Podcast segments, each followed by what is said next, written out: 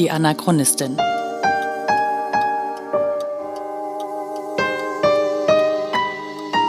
Ein Podcast über die Lebensgeschichte des Widerstandskämpfers Theo Hespers und seiner Nachfahren.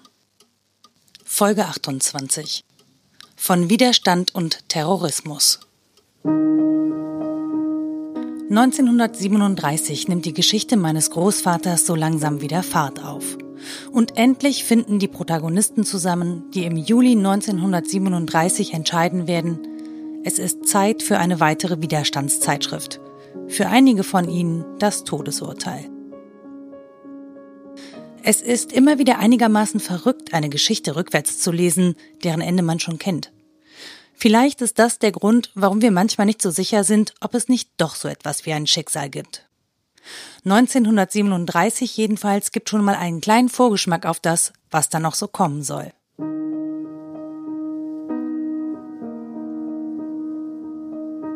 Dr. Hans Ebeling, genannt Plato, und mein Großvater könnten unterschiedlicher nicht sein.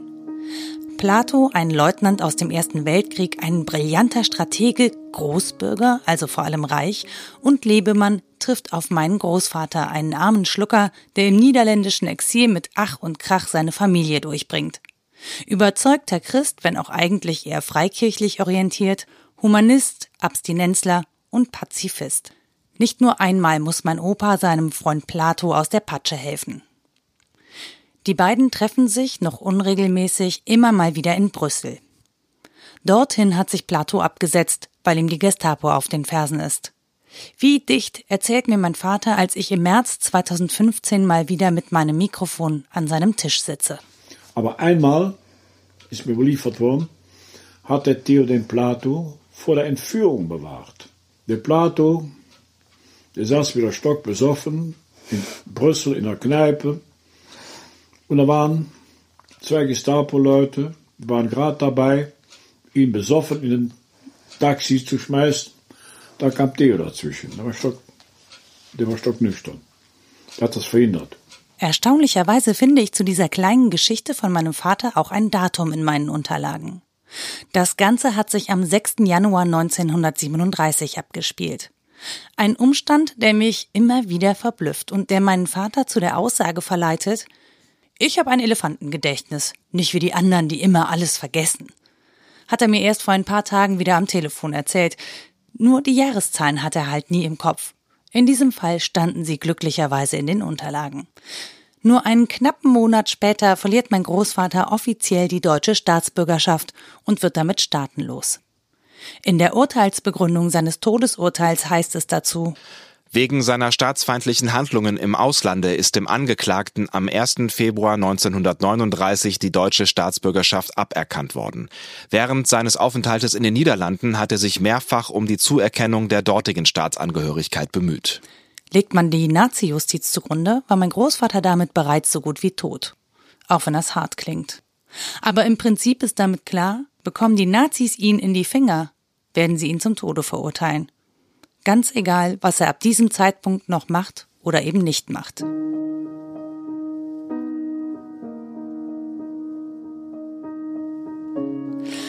Ich habe keine Ahnung, ob meinem Großvater das bewusst war. Und ich kann mir kaum vorstellen, was in jemandem vorgeht, der weiß, schnappen sie dich, dann war's das. Wird man dann mutiger, weil der Hals eh schon in der Schlinge steckt? Weil einem bewusst ist, dass es ein richtig im Sinne der herrschenden Gesetze nicht mehr gibt? Dass sich richtig und falsch, wahr und unwahr nur noch an moralischen Maßstäben messen lassen, aber eben nicht mehr an juristischen? Nur einen Atemzug später tragen mich meine Gedanken ins Hier und Jetzt. Zu jemandem wie dem Journalisten Dennis Yücel. Mein Großvater hat als Journalist in den Niederlanden gearbeitet, auch wenn er das rein rechtlich gesehen gar nicht durfte, denn Immigranten oder Flüchtlinge aus Deutschland durften sich nicht politisch engagieren, geschweige denn arbeiten. Trotzdem hat er in den Niederlanden kein Hahn nachgekräht. Nur ein paar Kilometer weiter hinter der Grenze in Deutschland hätte er dafür im Knast gesessen. Und nicht nur das. Sie hätten ihn zum Tode verurteilt, weil er aus den Niederlanden heraus die deutsche Regierung kritisiert hat. Und Dennis Yücel sitzt in der Türkei im Gefängnis, weil er in seiner Funktion als Journalist die türkische Regierung kritisiert hat. Aus Deutschland heraus, aber auch in der Türkei. Wäre er hier in Deutschland geblieben, hätte er sich mit Hasskommentaren und Morddrohungen auseinandersetzen müssen, aber er wäre ein freier Mann. Die deutsche Regierung hätte ihn dafür nicht bestraft. Und was die Vorwürfe angeht, Terroristen zu unterstützen. Aus Sicht der Nazis hat mein Großvater daran mitgewirkt, die nationalsozialistische Regierung zu stürzen und den Volkswillen zu zersetzen. In ihren Augen war auch er damals ein Terrorist und hat terroristische Bestrebungen unterstützt. Mit Worten wohlgemerkt. Heute darf ich ihn Widerstandskämpfer nennen. Aber vor 80 Jahren gehörte auch mein Großvater zu denen, die Terroristen unterstützten.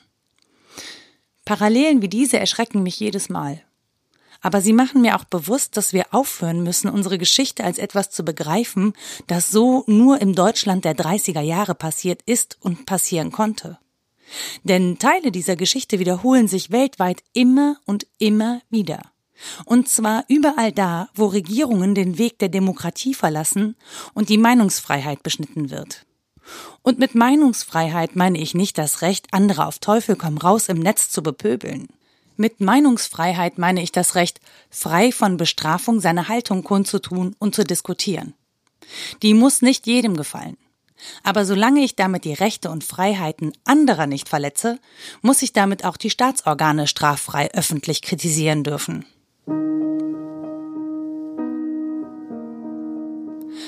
Aber zurück zu 1937, denn noch haben sich nicht alle Beteiligten des künftigen Widerstandskreises kennengelernt. Um den Faden noch mal kurz aufzunehmen, mein Großvater lebt inzwischen mit seiner Frau und meinem Vater in Eindhoven. Er hat Antonia Verhagen, genannt Toos, kennen und vielleicht auch schon lieben gelernt und die beiden unternehmen regelmäßig Ausflüge miteinander, wie Toos am 29. Oktober 1940 in ihrem Verhör angibt. Am 20. Februar 1937 wurde ich von Hespers eingeladen, mit nach Amsterdam zu kommen, wo wir ein Varieté besuchen wollten. Vom Bahnhof aus gingen wir zuerst in das Büro HTO, das der Semmer Meier gehört. Der 20. Februar 1937, das ist ein Tag vor dem sechsten Geburtstag meines Vaters. Ich weiß noch, dass ich das tatsächlich ein bisschen doof fand, als ich das gelesen habe. Ja, ich weiß, das ist ein bisschen albern, aber irgendwie ging mir das durch den Kopf. Viel wichtiger für die Geschichte ist aber, dass Selma Meyer auf den Plan tritt.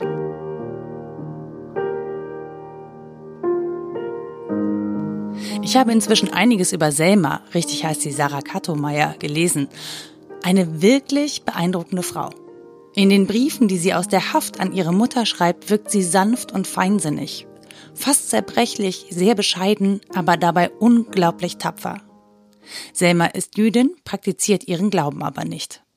Sie engagiert sich sehr in der Friedensbewegung, ist Vorsitzende verschiedener wohltätiger Organisationen und Unternehmerin.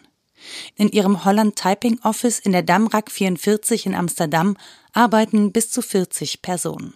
Auf einem Bild sieht man eine Art Industrieloft, darin in mehreren Reihen hintereinander Arbeitsplätze, bestehend aus einem kleinen Holztisch mit Schreibmaschine drauf und einem Stuhl.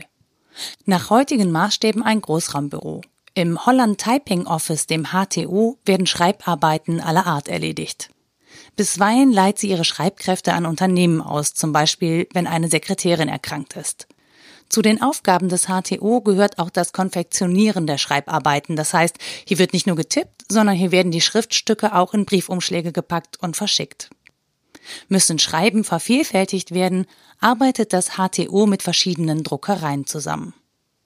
Der Kontakt zwischen Selma Meyer und meinem Opa kommt über Toast zustande. Sie kennt Selma aus der holländischen Friedensbewegung. Warum genau der Kontakt an diesem Tag zustande kommt?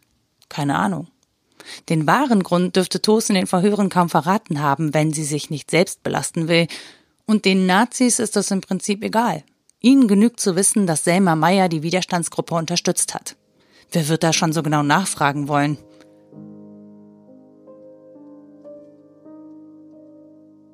Aber eins ist an dieser Stelle sicher. Diese Begegnung hat einen entscheidenden Einfluss auf den Fortgang der Geschichte. Denn ohne die Unterstützung von Selma Meyer hätte es vielleicht nie eine Widerstandszeitschrift namens Die Kameradschaft gegeben. Aber noch ist das Zukunftsmusik.